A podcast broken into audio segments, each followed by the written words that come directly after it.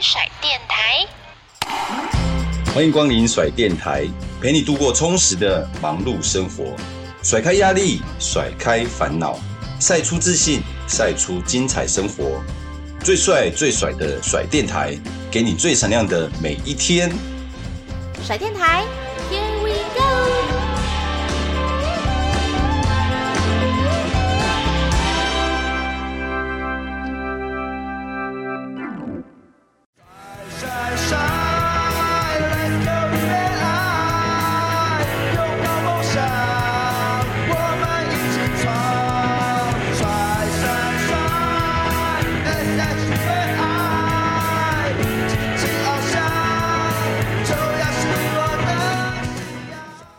他有没有就是遇到过非常难缠的打者，不想要再遇到一次的那一种？Who are toughest hitter you face in this league? Like someone you never want to face again? Never want to face again? Yeah. Uh, I mean, obviously, uh, Lin Lee gave me a lot of trouble, you know, over the years. He was always a tough out for me. Uh, Sen Hao, number one for the brothers. You know, he he always managed just to find his way on base. You know, I remember just thinking like I'm throwing everything at this guy and I can't get him out. Um, so he was obviously very difficult. Lin Tusan, you know, Nayaki, you know, like he was just so dangerous for so many years where, you know, if you made a mistake against him, you good chance he was going to hit the ball out and, you know, do a lot of damage against you. So pitching to him, you know, was always a challenge, you know, just because you knew he would make you pay. And, and he always, you know, he always like rose to the big spots, the big moments in every game too. And it always seemed like he was always at bat in those moments. It was like kind of ridiculous. Every big moment of every game, like he was up to bat and he always like answered the bell. So like he was like such a clutch hitter too. So those, those three guys obviously stand out. 那林立嘛，就是他有讲过蛮多次，就是一直在说都是给他很多麻烦的一个打者。嗯、然后陈子豪，嗯、对陈子豪对他总是没有办法上垒，而且他常常感觉说他不管投什么球路都没有办法解决陈子豪，所以他也对陈子豪很有印象。那再就是林志胜，他说林志胜是一个很危险的打者，而且就是说对林志胜，嗯、你只要对志胜一失头，基本上就很容易会被打全垒打。那另外就是林志胜常，不知道为什么就林志胜总是在最关键的时刻上来打，而且每次在那个关键时刻，他总是有办法。法就是做到球队对他的期待，所以他觉得林智胜也是很危险的打者。哇，他看起来这三位都让他印象深刻，很难选出一个其中一个，对不对？第一 one out of one out of three. Uh, well, probably Lin Lee at this. You know, it was just so many years of him just hitting the ball hard off me. You know, um, there's I remember like one at bat in I think it was 2019. We were playing in Taoyuan. I think it was a Saturday or Sunday game because the sun was still out uh, at the start of the game, and you know he was hitting like 700 off me at like this point. And I never hit like guys on purpose. Like it just wasn't something like I do. But I was like, all right, I'm gonna throw behind them though. You know, like I need to make them uncomfortable. So like first pitch, first bat against them, like I threw the ball like right behind them. You know, and then the like next pitch was a mistake. Actually, like I kind of went up and in on him. Good mistake. But it was like my first time striking him out that year. It was like one of the few times in my career where I was like, I need to do something kind of drastic and like something I, I typically never do. Like like I said, I'm not going to hit somebody on purpose, but I was like, I can throw behind them. That doesn't hurt anybody. so, you know, so I, I did it. I tried it. okay, maybe next time we invite Lin Lee. Yeah, there you go. with you. Yeah. 那如果真要选的话，可能还是选林立哦。那特别是因为他有提到在应该是二 零一九年，那有一场比赛，那在桃园，然后应该是六或日，因为他记得那时候太阳还没有下山，那个时候林立对他打击，他觉得有七成，对，所以说他觉得他已经对林立已经什么招都试过了，所以他说他的生涯从来没有故意丢过人，所以他决定他故意把球丢到林立的身后，对，就吓吓他，对。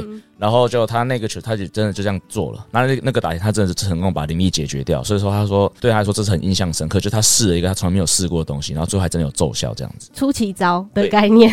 那我接下来想问一下一昌哥，就是在撰写这本书中啊，你自己印象深刻的片段是什么？觉得这一段的故事会比较花心思去撰写，或者是想要分享的某个篇章？有两个哦，第一个跟萝莉一样，就是二零一六年。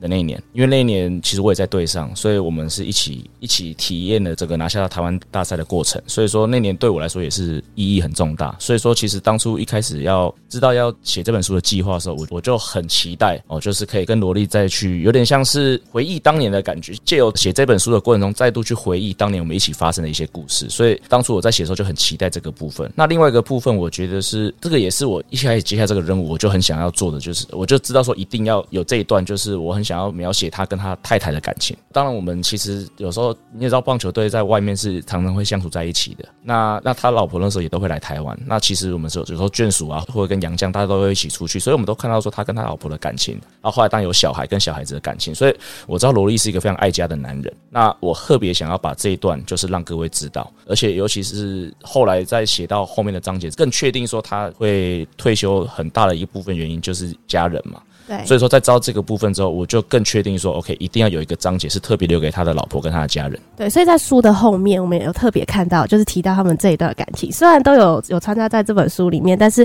有特别再把它拿出来写这样子。那接下来想问一下罗伊，就是其实后来中间有一度就是转战到韩国职棒的部分，那其实他也有写到感受很深的这个韩国职棒的文化。对，那我们也可以看到一些具体的事情。那可以请罗伊帮我们分享一下，说在韩国打球跟在台湾打球的训练的氛围啊，跟打球的氛围的差异嘛。Sure. You know, coming from Taiwan, you know, I was probably like, I was a little like naive, like thinking I kind of had, oh, you know, like I got Asia like figured out. Like it's going to be the same in Korea than it is the same in like Taiwan. And, you know, I couldn't, couldn't have been like further from like the truth there. You know, it's a completely different culture, you know, different country, which is great. You know, obviously everywhere's different. So like there was an adjustment period there, uh, just in terms of transitioning from Taiwan to Korea. Um, but the league is, is definitely different.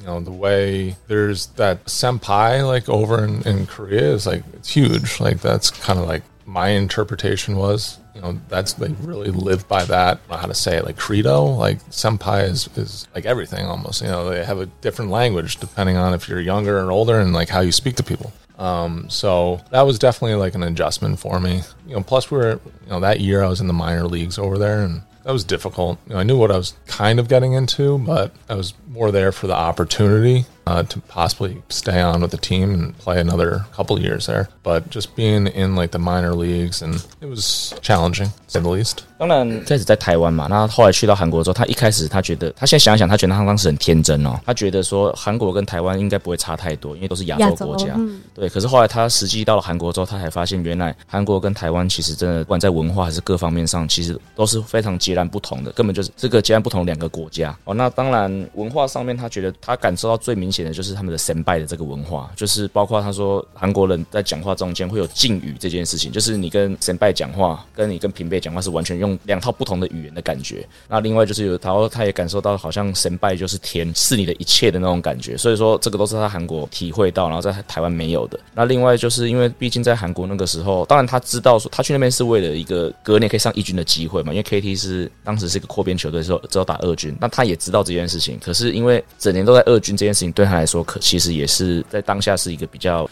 难熬的一件事情。而且特别，我们在里面有看到，就是罗莉后来在韩国职棒打球之后，就有受伤这样的情况。那他自己也有特别在网络上找到像传动棒球的一些投球的课表，这样。那我们还蛮好奇说，这份投球的课表大概内容跟训练模式是什么？So yeah, I got hurt that year in you know Korea, and I kind of had a, a shift in how I was going to train, like moving forward. Um, you know, because I kind of reached a point in my career where you know, early in my career, I, I was lifting a lot and um, doing more in the weight room than I was at that point in my career. I, I just kind of found my way into lifting a little lighter um, and not as heavy. And I made a change after I got hurt. I was like, this can't happen again. What's the best way to stay healthy? And I just believed it was you know, lifting heavy, you know, getting stronger and being as strong as possible. And part of that, you know, was arm health. And, you know, that brought me to Driveline and that brought me to arm strength, and that's kind of what Driveline's all about. It's like building your arm strength. Um, so I found it was like a free uh, program that they were giving out online because um, I wasn't completely like sold on it. I just kind of wanted to like test it out. And that was my first introduction to the Driveline, um, which Andy Cisco kind of pointed me towards that as well because he was starting to do it as, as well. We, we were doing like heavy ball stuff in Korea together but it was more a guy back in the U.S. called Tom House, yeah. and we were doing Tom House's like weighted ball routine. Uh, and then we had some discussions that off season about Driveline. We both kind of made the decision, all right, like let's do this Driveline program, and it was it was free, and I just wanted to test it out, and that's how I kind of got into that. 在他去韩国之前，他那时候训练其实特别在重量训练上面，在去韩国之前，他并没有做的这么的重啊。他但是在他受伤之后，他他那时候感觉到说，如果说要去避免再度受伤，他觉得他就是必须要加强他的肌力。所以说他在重量训练上面下了很大的功夫，那也他所做的强度都比之前在更强、更多、更重这样子。那特别是如果要讲到肌力的话，那当然对头来说最重要的就是肩膀跟手臂的肌肉嘛。那这个部分就是让他开始去探索一些有可能的训练方式哦。那包括就是 Driveline 的课表。那另外一部分就是希克跟他那时候在韩国一起的对他的影响，就是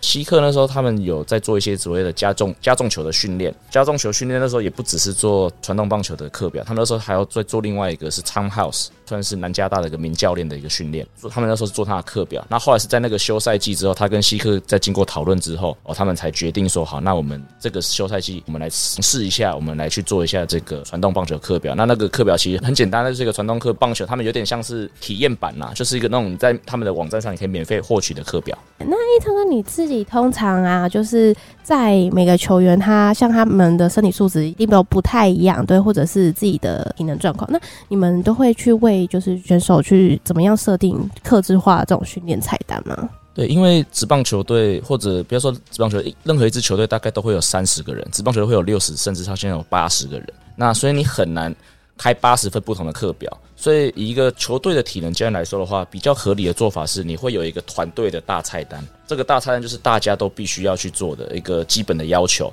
那个别的话，我们会透过一些检测，包括我们刚刚有提到呃活动度嘛，然后身体的一些柔软度，那甚至肌力的检测，去利用透过这些检测去找出每个选手他们可能身体不足需要加强的地方。所以在原本球队大课表之余，可能我们会再把他们细分为 OK，比如说哦，普遍下肢肌力不好的的选手，嗯，可能有一组，那也许会有一些另外的课表哦。那柔软度不好的选手哦，可能是这一组哦，归类会会有在归会。那所以说每一个人他们课表可能会有七十趴到七十趴是一样的，那剩下三十趴才是比较个别的部分哦。所以有大方向的跟自己在个别的训练这样子。那其实身为我们看球啊，或者是我们都知道说，其实。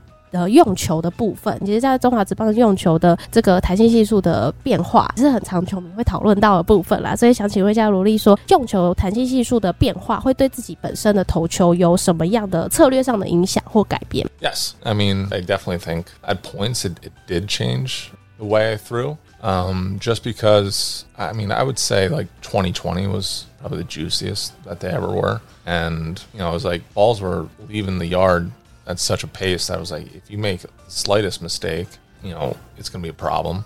And even if you do make some good pitches, it's a problem. You know, so it you know it can play mind games with you for sure. It's like when you feel like you're throwing well and you you know you look up at the scoreboard and all of a sudden there's five runs on the board. You're like, How, you know, what the heck just happened? Like I was throwing the ball pretty well and thought I made some pretty good pitches, and I've given up five runs today, and, and you know it's only the fifth inning. You know, so that can definitely play some mind games with you when You know, things are going your way, but they're really not.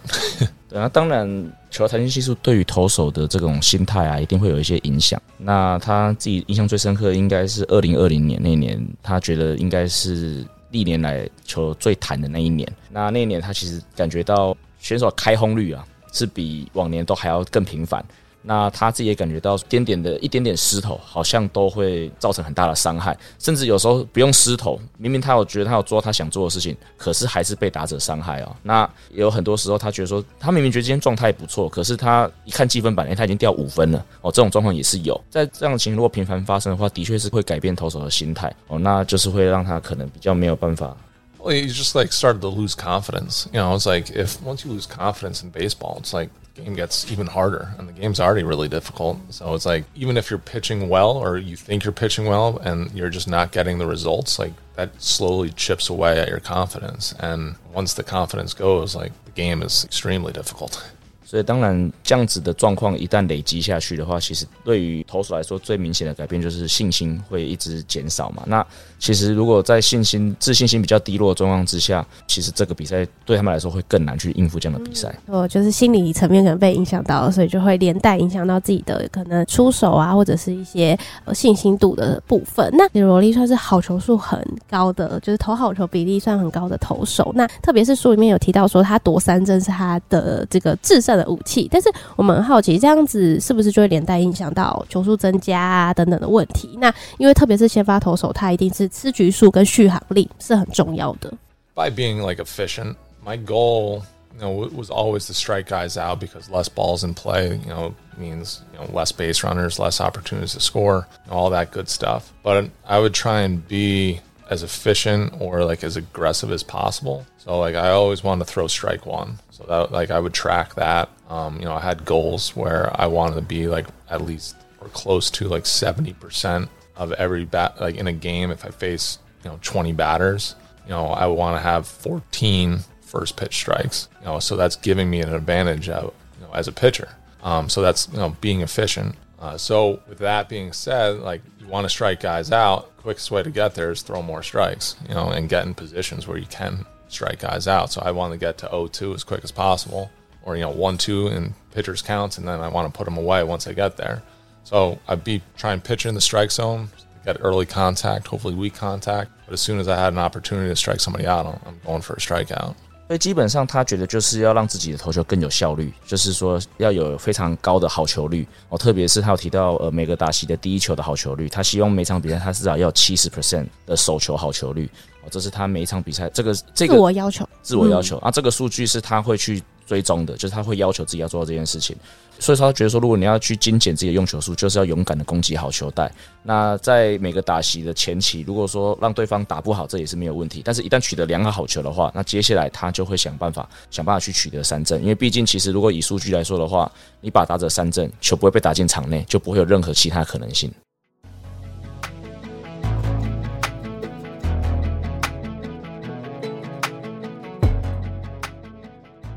粉粉们，大家好！我们的好康优惠又来喽！这次要推荐给大家的是非常实用的居家好物。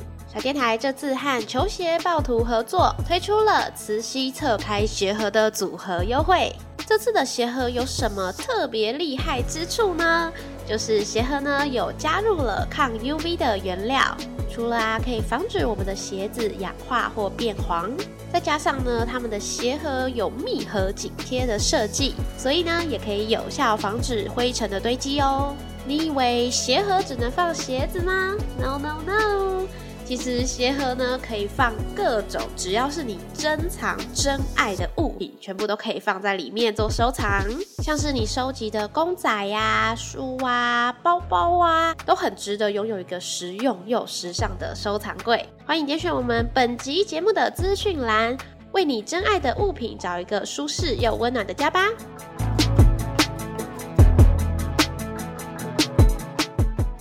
我觉得听到这边，听众朋友应该也可以从不管是影片啊，或者是哦我们的 podcast 节目啊，都可以感受到，其实罗莉是一个非常亲民，然后也非常和善的球员。那想请问奕昌哥，你自己跟罗莉就是私底下也是朋友关系？那特别是加上这次因为输有更多的联系了，跟我们分享一下私底下的罗莉是一位怎么样的一个朋友？这样，罗莉有一种，其其实罗莉刚来台湾的时候，他刚从韩国回来台湾到义大的时候。那时候他一直都是个很 nice 的人，可是他那时候非常的安静，对，就基本上除了球场上公事之外，他不太讲。严哥你们这种有语言对不太讲话，嗯。然后他是后来到一直到希克来了，因为然后那时候希克他来台湾的时候，希克还在韩国。那后来希克也离开韩国之后，又回到义大犀牛的时候，那时候他有提到希克是他很好的朋友。那希克同时也是个比较外向的人，所以罗莉一开始其实是很内向的。那是到时候到希克来之后，他才开始有点比较敞开他的心胸，跟我们比较有玩在一起。所以其实对罗莉的第一印象是他非常内向，总是很有礼貌。但是一直到很后面，但是后来熟了之后，他我觉得他是一个有他有个很独特的幽默感，这个东西形容不上来。对，是美式幽默吗？还是怎么样的一个？呃、是讲笑话类型还是不是？是一个生活的趣味，呃、有点 goofy，sorry，就 call you goofy。这还是。对，也也也就是美式幽默，但是就是有一点对木讷内向的幽默感，这样子内比较内敛的幽默。对，这个时候我对他其实一个很大的一个印象，特别是刚才提到的希克嘛，那其实，在外籍球员这部分，一定对罗里来说也是有很多的外籍选手的加入，跟他之间的互动，可以请他跟我们分享一下嘛？特别是跟外籍选手之间的互动跟搭配。You know, I I think it's very important. At least for me, it was, and I think it's important for most people, just because you know when you have players or, or teammates that become like friends with and you, you have a relationship, you know, you feel like you're a part of a community and you're not just like this lone wolf out there like by yourself trying to like fend for yourself. You know, when you're in it together as like a collective community, it makes I think all the difference in the world. You're you know, you're you're having fun and you're enjoying every day being with people that you care about. And, you know, so like Lancey Foe and, and, and Lee Moan, like those were great guys. You know, like I had an unbelievably great time in 2016 playing with those guys, playing baseball on, you know, on the field and off the field. Our families were all there. You know, we had young families at the time and, you know, we just had such a good time together. Earlier on than that, like playing with Andy Cisco, just like the relationship, you know, we kind of built together. You know, it was you know, we enjoyed each other's company, but we also like kind of pushed each other to be like the best we could be, you know, and, you know, he's definitely influential in, on my career in terms of just like when I made that shift in Korea to like really start hitting the weights harder and, and become stronger. Like he was part of that influential kind of moment. So like there's, I guess, different types of like relationships you can have, but it's all about like being happy and, and, and feeling like you're a part of something and part of a community. And, you know, those are two examples there. I think when you're part of that and in that moment in time, can bring out the best of you because you're you're happy, you're present, you're you're enjoying the moment. Who is your best friend in CPBL? My best friend, I Yeah. got a couple. Um, you get you just just just one. Oh man, that's a tough one. I I can't say one or the other, but It's Stephen. Steven. Yeah, there you go. my, my, I don't believe I mean, it. yeah.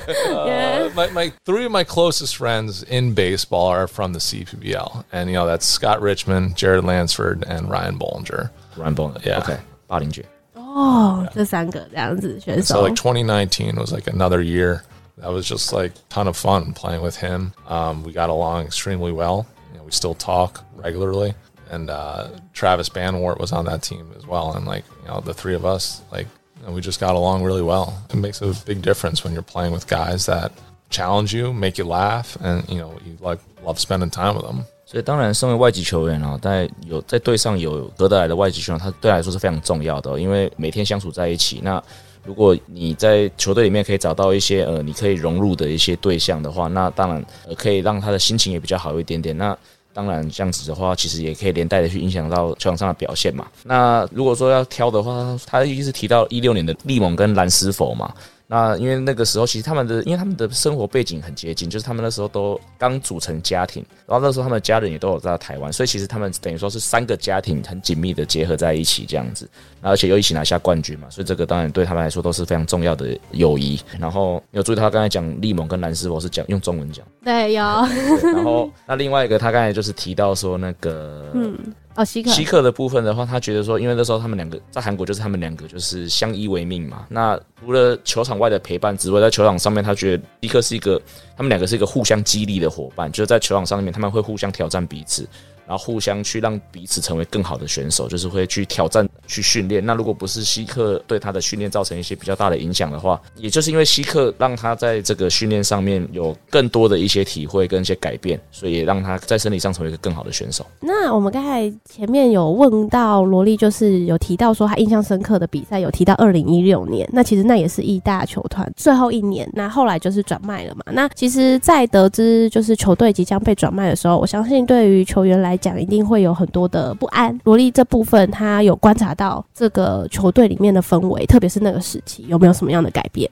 some worry, you know, about kind of what that transition would look like. Uh, You know, I remember having multiple meetings about it, you know, where Coach Ye would, you know, talk to the team. And I think I, I remember him, you know, talking about, you know, going out, playing well, and, and proving the new ownership, Fuban, your value. And I remember having those meetings, and I think that made some players maybe a little uncomfortable because it's kind of like the fear of the unknown, which is a good thing. You know, sometimes when you get uncomfortable, it can bring out the best in you too. And I think that's kind of what happened uh, in 2016. Like guys got a little uncomfortable. We were kind of challenged to, you know, prove our value. You know, we went out and did that.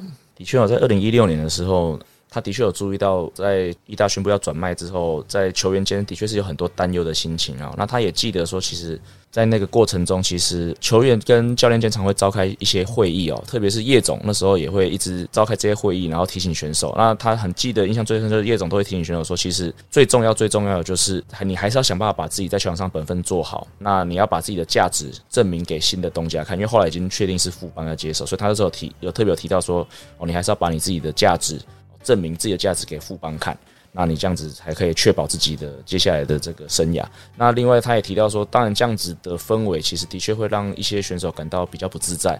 但是他也觉得，就是也就是因为这一份不自在的感觉，可能激发出了选手的一些这个想要去拼斗，对，想要去证明，那想要再让选手想要去打拼的那种感觉。所以那也就是为什么二零一六年最后是有办法拿下台湾大赛。对，因为这也是我接下来的问题，就想说，在这么可能刚才有提到，的确有一些不安，但是还是可以拿到总冠军的关键的，应该说一个转捩点啦，在气势上的转捩点，特别是刚才罗力有提到，当初外界不是那么看好意大的情况下，那还可以拿到最后一次那个总冠军，对，那对他来说意义跟他觉得，哎、欸，球队能有这样子的一个成就，最大的转捩点是什么？I think game three and game four were, were pretty big turning points. I think it was game three. I'm almost positive it was game three. Brothers were up quite a bit, and then they kind of had like a, a, defensive collapse. And from that moment on in the series, it, it just seemed like we kind of just like took over. You know, they were up like five to one or six to one or something like that. And then, uh, you know, Nick Addington was pitching at the time, and, and he was pitching well. But there was just remember this one inning where there was, it seemed like there was like three or four errors, and then it kind of just changed the whole momentum of the series. 印象最深刻的应该是第三战，他那时候应该是艾迪顿是先发投手， 然后其实一开始中信兄弟也是领先的，然后他记得在比赛中段有一个半局，然后中信兄弟有一连串的守备失误，那那个半局，然后一大打下大局，那他感觉在那个当下。就扭转了整个气势，感觉整个气势变成是义大在主导整个系列赛，然后最终也拿下了总冠军。这样，那刚刚是二零一六年，时间快转到了这个二零一七，看到就是二零一七，就是罗莉在春训报道之前，有在美国跟大联盟的选手，就是陈用才跟索利亚，对这一段，他们有互相的一些传接球啊，就是为了春训做一些准备。那我们很好奇，说他们是怎么样一个球员，之间有没有发生什么样有趣的故事？Yeah, you know, those guys were. You know, great guys, and you know they still are great guys. You know, they invited me to throw with them uh, in the off season. Bruce Chen had already retired, and so let me back up a little bit. Bruce and Joaquin were throwing partners for years. Bruce had retired, but he was coming out of retirement play in the WBC for China for Team China, so he needed to start throwing again. I had just met Bruce, and he was like, "Hey, like, why don't you come and throw with me in the mornings? I, I you know, play uh, my catch partner is uh, Joaquim Soria. I was like, all right, great. Like a couple big leaguers, like I'm sure I can learn something there. Like, um, and so you know, just baseball guys, you know, being baseball guys, we talk baseball. You know, and you know, three pitchers talking just about mechanics and, and different ways of throwing baseballs, pitches, and how they spin their ball in the curveball. What are they thinking? Mindset. You know, just and so we're doing this for at least three months and so there's just a lot of conversations that kind of take place over that time. Um, but one conversation that kind of changed a lot, you know, we're talking about, you know, power and like direction for a pitcher. Um, if I'm going too long here, let me know, Keith. But, you know, Bruce at the time uh, was working for the Indians, and it, within the Indians organization, they were having all their pitchers drive off the heel of their foot and that was like a big thing within their their organization. You know, they called it like like heel power because it gave them it helped them load like on their back leg better. So it got like their glutes involved opposed to like just their quad. So they, they were involving more muscles by loading on their heel. And it also gave them like a better direction towards home plate. So like the analogy used would be like a, a rudder of a boat. So like your heel is like the rudder and like where you're load on your heel, it gives you direction, like when you start pushing off the rubber. So it's you know the heel gives you power, but it also gives you direction. Uh, so that was like my biggest takeaway from that off season um, because I used that the rest of my career, um, and it worked out pretty good. 二零一七年的时候，其实因为 陈永彩跟那个索利亚他们一直以来都是休赛季一起训练，他们两个是一起会传接球。那后来其实陈永彩已经从戴蒙退休了，然后但是那一年因为有经典赛，那陈永彩要替中国队出赛，所以他也要做这个准备。那他是先认识陈用才，然后后来陈用才就邀请他说：“哎、欸，你要不要跟我们一起练球啊？”我的训练伙伴是索索利亚。那他罗莉当然觉得说好啊，因为两名这个大联盟有实际的选手要跟我一起练球，我当然他一定觉得说一定可以从他们身上学到一些东西嘛，所以他们就加入，他们就形成这样子一个一起训练。然后，当然，他们训练的过程中，基本上其实就是因为三个棒球人嘛，所以三个棒球人聚在一起，一定都是聊棒，聊了很多棒球的东西。那在中间有很多很好的对话，很学到很多不一样的这个经验。那更多时候是聊投球机制啊，各种球路的运用啊，变化球怎么投，投球的心态哦，这个部分。那对他印象最深刻的收获，就是因为那时候陈永才其实已经在印第安人的体系里面工作。那陈永才有有说到说，其实那时候印第安人。在教导他们的投手在推凳的时候啊，要用从脚跟这个位置去发力去推蹬哦，所以他们说这样的推蹬方式可以让你的这个不管是力量跟他们投球的方向都可以做得更好、更确实。那他自己尝试之后，他觉得这个就是他当时有去训练这样子，朝这个用这种方式去做这样的机制，他也觉得说这个就是他那一年休赛季他得到最大的收获，就是学到这件事情。我觉得其实现在就是球迷很幸福，因为不但是现在像 Podcast 我们现在收听的甩电台之外，我知道奕昌哥其实自己。也有主持 Podcast 节目，就是七号车周记。对，很好奇说，哎、欸，那在这个 Podcast 节目，奕昌哥当初怎么也会想要就是进入到这个 Podcast 的领域？那以及这个节目大概跟我们分享什么样的故事？那我就爱讲话、啊。就只是单纯这样吗？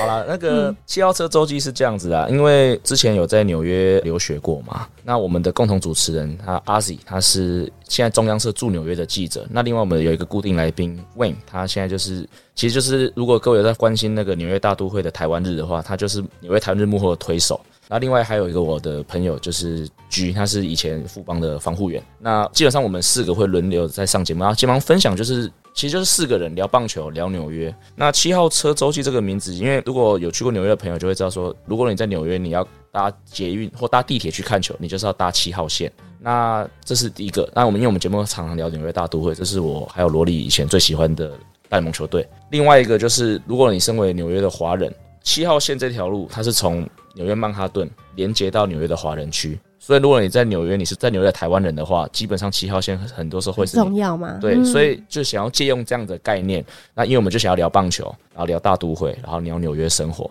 所以就用了这样子的名字，然后就有了七号车周记这个节目。如果有兴趣的听众朋友们，也可以去收听这个节目。其实带带回来，我们就是在刚刚就是有讲到了，包含到是很多就是罗莉经历的这些的故事啊。那呃，我觉得书中有一段让我也蛮印象深刻的是，罗力有曾经在某个篇章有提到说，呃，因为球员之间他们彼此之间一定会就是互动嘛，那所以彼此的一些观察一定很深入。那其实他有段时期就有觉得说，其实台湾的有些球员的可能警觉心不太够这一块，我还蛮想要请问一下，就是罗莉说，可以跟我们一样形容一下这个大概具体的描述是怎么样的一个感觉？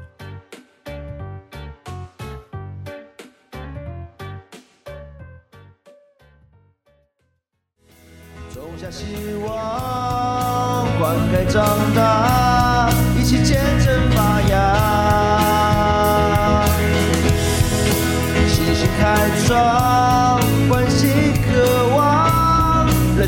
的赛场。就算不知道梦多遥远，前进的步伐不曾改变。相信只要能携手往前，就能抓住希望的光点。